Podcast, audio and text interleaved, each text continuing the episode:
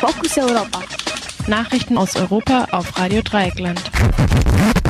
Die Fokus Europa Nachrichten am Freitag, den 18. Oktober. Zunächst der Überblick. USA und Türkei vereinbaren kurzfristigen Stopp der Militäroffensive. Anhaltende Proteste in Katalonien. EU kann sich nicht auf Beitrittsgespräche mit Albanien und Nordmazedonien einigen. Mitgliedstaaten der EU stimmen neuen Brexit-Vertrag zu. Die USA und die Türkei haben sich auf einen kurzzeitigen Stopp der türkischen Militäroffensive in Nordsyrien geeinigt. Nach einem Besuch von US-Vizepräsident Pence und Außenminister Pompeo in Ankara erklärten beide Regierungen eine Gefechtspause von 120 Stunden. Ersten Informationen zufolge blieb es in der Nacht zu heute tatsächlich etwas ruhiger im Kampfgebiet.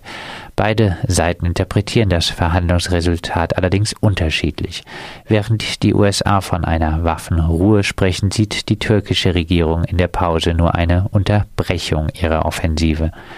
Im nun veröffentlichten Kommuniqué heißt es, in der fünftägigen Gefechtspause sollen die kurdischen Milizen mit ihren verbündeten Streitkräften aus der von der Türkei beanspruchten Region abziehen. De facto erreicht der türkische Präsident Erdogan damit sein Ziel einer rund 30 Kilometer breiten Pufferzone zwischen dem türkischen Staatsgebiet und den von Kurden bewohnten Regionen. Die kurdische Seite würde in der Vereinbarung schlichtweg ignoriert. Während der letzten fünf Tage sind bereits rund 300.000 Menschen aus dem umkämpften Gebiet geflohen. Die Proteste gegen die Haftstrafen von neun katalanischen Politikern halten an. In der Nacht kam es erneut zu massiven Demonstrationen in Barcelona.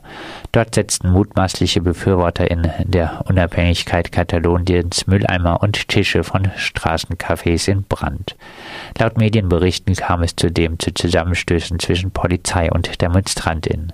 Daneben wurden in mehreren katalanischen Städten auch friedlich gegen die Verurteilung protestiert. Für den heutigen Freitag ist zudem ein Generalstreik in der Region geplant.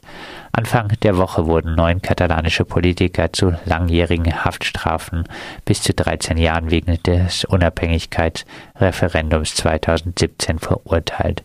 Seitdem reißen die Proteste in der Region nicht ab. Auf dem EU-Gipfel in der belgischen Hauptstadt Brüssel gab es bislang keine Fortschritte bei den Beitrittsgesprächen mit Albanien und Nordmazedonien. Die Mitgliedstaaten konnten sich bislang nicht einstimmig dazu entschließen, mit den beiden Ländern Beitrittsverhandlungen aufzunehmen. Zuletzt hatten Frankreich, Dänemark und die Niederlande am Mittwoch ihr Veto eingelegt. Auf dem Gipfeltreffen soll nun eine Einigung erzielt werden. Bereits 2018 hatte die EU-Kommission beiden Ländern bescheinigt, alle geforderten Reformprozesse abgeschlossen zu haben. Nordmazedonien hat zuletzt sogar den jahrelangen Namensstreit mit Griechenland beigelegt, der bislang als Haupthindernis für eine EU-Mitgliedschaft galt.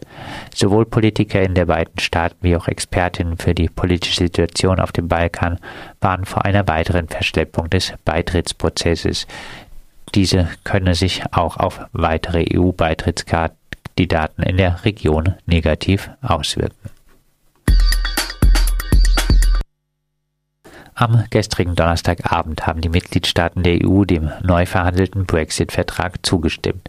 Nachdem die Verhandlungsführer in der EU sowie Großbritannien am Mittag eine Einigung verkündet hatten, empfahl Kommissionspräsident Jean-Claude Juncker den Mitgliedstaaten die Annahme des Vertrags. Der britische Premierminister Boris Johnson kann den neuen Kompromiss nun am morgigen Samstag dem Unterhaus in London vorlegen.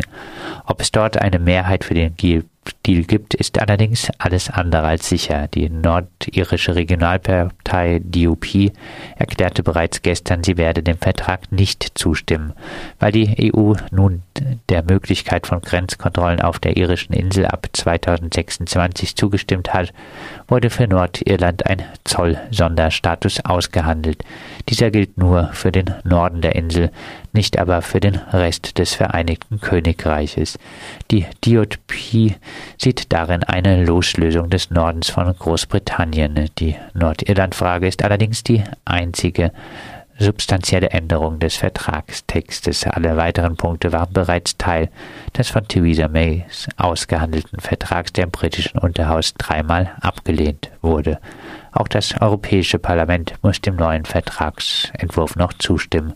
Das wird voraussichtlich bei der Plenarsitzung nächste Woche passieren.